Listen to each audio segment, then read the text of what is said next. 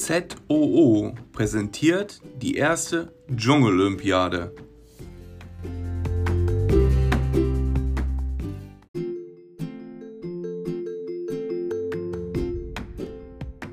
Worum geht es in der Zoo-Olympiade? Beziehungsweise in der Dschungelolympiade? In diesem Film, in diesem Zeichentrickfilm von 1980, geht es darum, dass die Tiere das erste Mal auf die Idee kommen, quasi eine Olympiade abzuhalten.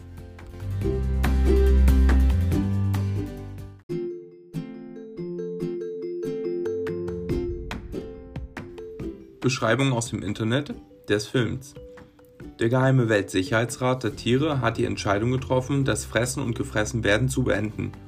In Zukunft sollen die Kräfte im sportlichen Wettkampf gemessen werden. Die erste Tierolympiade der Welt wird angekündigt. Tierische Top-Athleten aus allen Kontinenten kämpfen um die Spitzenplätze. Alle von ihnen sind in den, in den Disziplinen Humor und Komik unbesiegbar. Die animalischen Bestleistungen werden in alle Welt übertragen.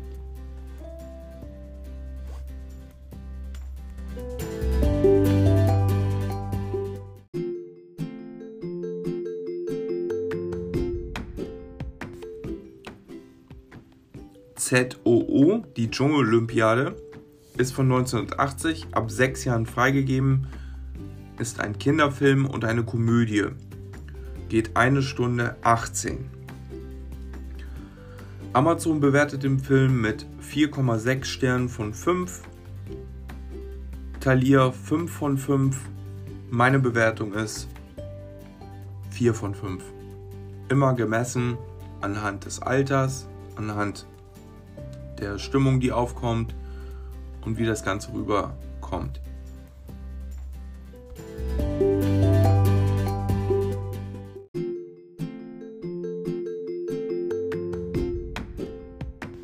Was gefällt mir an dem Film besonders gut?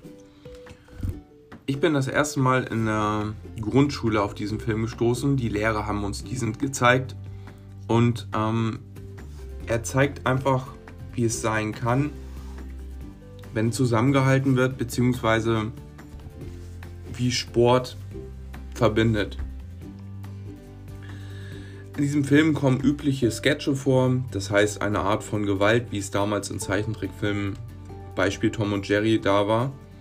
Nur ist es nicht so eine Gehässigkeit da. Ähm, es werden alle möglichen Disziplinen gezeigt. Mich besonders hat berührt ähm, die Marathonläufer, weil hier eine Situation entsteht, die am Ende ja einfach nur schön ist. Es wird alles von Tieren gespielt. Es gibt keine Menschen in diesem Film. Im Gegenteil, die Tiere sind quasi, quasi vermenschlicht. Es wird nur nicht mal von Ländern gesprochen, sondern es wird meistens von Kontinenten gesprochen also vom eurasischen Kontinent, vom amerikanischen Kontinent, vom südamerikanischen Kontinent, vom afrikanischen Kontinent. Manchmal wird auch von Europa gesprochen einfach. So, dann gibt es sogenannte Top-Favoriten, die in diesem Film eine Rolle spielen, die sogar in verschiedenen Disziplinen auftreten. Dieser Film nimmt sich selber nicht zu ernst und geht auch gar nicht so wirklich auf die Regeln ein. Also ein Beispiel, es gibt einen Eiskunstwettbewerb, wo aber gleichzeitig Einzelteilnehmer teilnehmen als auch Pärchen und trotzdem stehen sie gemeinsam auf der Treppe. Also es gibt nicht verschiedene Disziplinen, wie es jetzt in der Menschenwelt ist. Diese Stunde 18 sind überhaupt nicht langweilig. Ähm, dieser Film lässt auch private Einblicke in die Sportlerwelt rein, also sprich wie kam jemand zur Disziplin XY.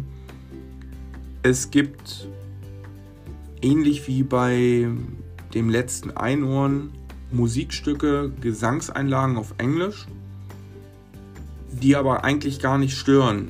Die passen auf jeden Fall in den Film rein. Das ist der Teil, warum ich einen Stern abziehe, weil diese Gesangseinlagen und so, das ist nicht meins. Ähnlich wie bei Werner, dem ersten Film, wo neben den Comic-Verfilmungen diese Menschenszenen gab. Die sollten so sein, die hatten auch oder haben vielleicht auch ihre Berechtigung, die sprechen mich aber nicht an. Alles in allem ein super, super, super Familienfilm, den man echt gut gucken kann. Wir haben vom Wintersport bis Sommersport alles drin. Wir haben eine echt super Komik dabei und äh, gerade für jüngere Menschen wird es einem fest sein. Die werden sich da einfach schlapp lachen. Wo könnt ihr diesen Film gucken?